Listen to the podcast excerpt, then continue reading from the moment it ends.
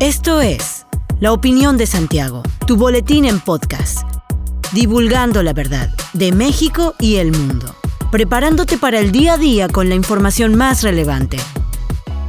Comenzamos. Buen día, bienvenido a La Opinión de Santiago, tu dosis breve de información para arrancar el día con lo más relevante a nivel nacional e internacional. El Servicio Meteorológico Nacional informó que la tormenta tropical Julia y el paso del Frente Frío número 3 dejarán lluvias y temperaturas heladas en el norte, centro, oriente y sur del país, con posibles heladas en sus zonas montañosas. En el reporte más reciente, Julia impactó en la costa de Nicaragua donde se degradó a tormenta tropical.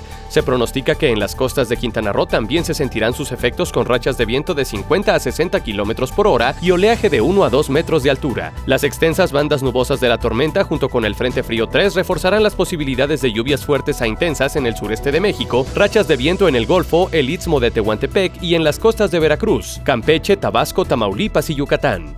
Kim Jong-un, el líder de Corea del Norte, dirigió ejercicios militares hace unas horas, en donde también se llevaron a cabo operaciones tácticas nucleares en respuesta a los ejercicios navales de las fuerzas surcoreanas y estadounidenses. Tras los ejercicios, el líder norcoreano indicó que se encuentran listos para atacar y además expresó que no tiene la necesidad de entablar un diálogo. La eficacia y la capacidad práctica de combate de nuestra fuerza de combate nuclear quedaron completamente demostradas, ya que está completamente listo para atacar y destruir objetivos en cualquier momento y desde cualquier lugar. Aunque el enemigo sigue hablando de diálogo y negociaciones, no tendremos nada de qué hablar ni sentimos la necesidad de hacerlo, dijo Kim Jong-un. La madrugada del domingo, dos misiles balísticos fueron detonados, lo que se convierte en el séptimo lanzamiento de este tipo desde el pasado 25 de septiembre. Finalmente, Kim ha valorado positivamente el resultado de las actividades militares realizadas de manera reciente, puesto que considera que Corea mantiene en alto grado su capacidad para responder con rapidez y precisión, incluso en circunstancias imprevistas, y está altamente equipado para responder a la situación nuclear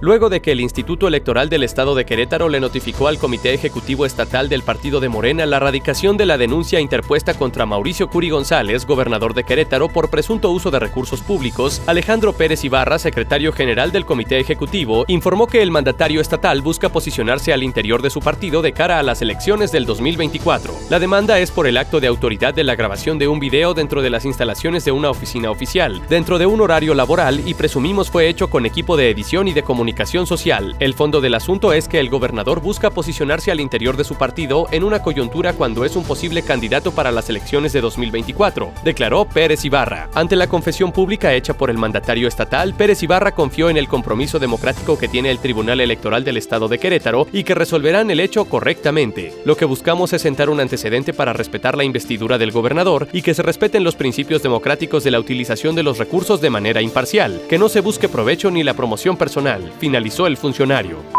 Al menos 400 líderes de la sociedad signaron la Alianza por una Cultura para la Paz que promovió la diócesis de Querétaro a través del obispo Monseñor Fidencio López Plaza, como parte de las acciones por la paz que impulsó la Conferencia del Episcopado Mexicano. Al respecto, López Plaza recordó que nos aquejan otras pandemias de índole moral, familiar, económica, social y cultural. El ruido de la información sobre la violencia, impunidad, polarización e inseguridad nos aturde y angustia. Esta alianza es un medio de hacer explícito este compromiso y así convertirnos en constructores de la paz desde de los lugares y circunstancias en los que transcurren nuestras vidas, afirmó el obispo. Refirió que la crisis que experimentamos nos ha llevado a cuestionar el valor de la persona humana y su innata capacidad de vivir en armonía. Es además, dijo, un compromiso para trabajar juntos, superando nuestras diferencias para lograr un bien superior, la paz como un elemento esencial del bien común. Finalmente reconoció que la educación es un camino propicio para visibilizar, concientizar, comprender la cultura de la paz y así asumirnos como agentes educativos y transformadores en los ambientes y espacios que nuestra cotidianidad nos presenta.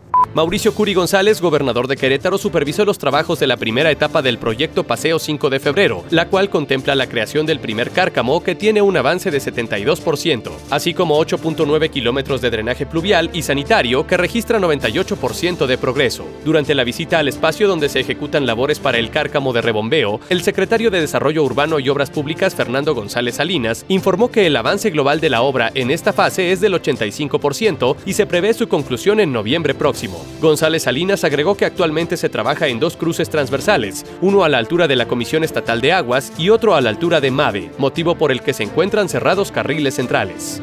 Hasta aquí la información de hoy. Regresa mañana para otra pequeña dosis con las noticias más importantes. Mantente bien informado con la opinión de Santiago. Encuéntranos en Facebook, Instagram y TikTok como arroba la opinión de Santiago. Te deseamos tengas un buen día.